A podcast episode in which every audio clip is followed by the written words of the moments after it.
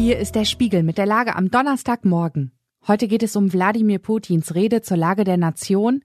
Wir beobachten die Mexiko-Besuche von Joe Biden und Donald Trump und wir befassen uns mit der SPD als Friedenspartei. Spiegelredakteurin Maria Fiedler hat diese Lage geschrieben und am Mikrofon ist Ivi Strüving. Putins Rede zur Lage der Nation. Der russische Präsident Wladimir Putin hält heute seine jährliche Rede zur Lage der Nation. Leider wisse man bei diesen Reden nie genau, was man bekomme, so Spiegel-Russland-Expertin Andorit Boy.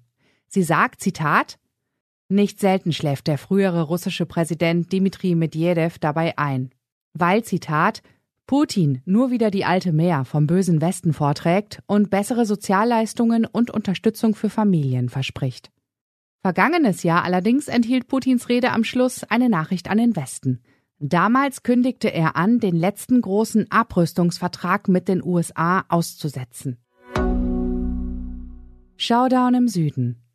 US-Präsident Joe Biden reist heute an die Grenze zu Mexiko. Es ist erst das zweite Mal seit Beginn seiner Amtszeit. Und ausgerechnet heute will auch sein Rivale Donald Trump eine Stadt an der texanisch-mexikanischen Grenze besuchen. Trump fährt regelmäßig in die Region. Der Ex-Präsident hat den Kampf gegen die illegale Migration zum zentralen Thema seiner Wahlkampagne gemacht. Die illegalen Grenzübertritte aus Mexiko sind während Bidens Amtszeit in die Höhe geschnellt. Die Reiseziele der beiden Kontrahenten sind nicht zufällig gewählt. Trump besucht Eagle Pass am Rio Grande. Das texanische Städtchen ist zum Hotspot in der Migrationsdebatte geworden. Für Republikaner also der ideale Ort, um Biden bloßzustellen. Biden dagegen besucht das hunderte Kilometer entfernte Brownsville im Rio Grande Valley. Dort sind die illegalen Grenzübertritte zuletzt gesunken.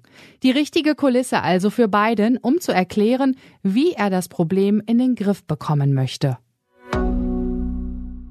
Videobotschaften der SPD Kanzler kompakt heißt das Videoformat, das Olaf Scholz regelmäßig nutzt, um seine Botschaften unters Volk zu bringen.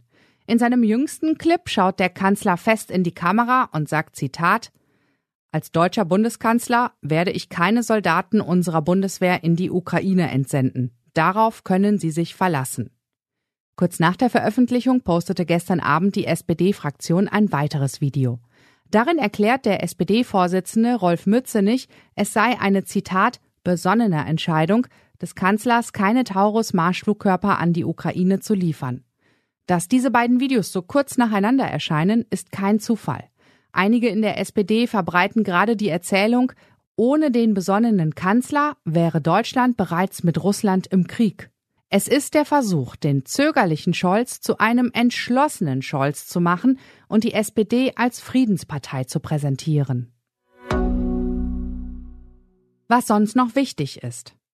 Ex-Präsident Donald Trump will einen Prozess wegen versuchten Wahlbetrugs in Washington unbedingt stoppen. Dabei setzt er auf den Supreme Court, der nimmt sich der Sache nun an. Der US-Komiker und Schauspieler Richard Lewis ist tot. Bekannt ist er für seine Rolle als Prince John in Robin Hood, Helden in Strumpfhosen und seine Auftritte in der Sitcom Curb Your Enthusiasm. Er wurde 76 Jahre alt. Die geplante Exekution eines verurteilten Mörders ist im US-Bundesstaat Idaho gestoppt worden. Dem medizinischen Team war es in acht Versuchen nicht gelungen, dem 73-Jährigen den für die tödliche Injektion notwendigen Zugang zu legen. Soweit die Lage am Morgen. Alle aktuellen Entwicklungen finden Sie auf spiegel.de. Wir melden uns hier wieder mit der Lage am Abend.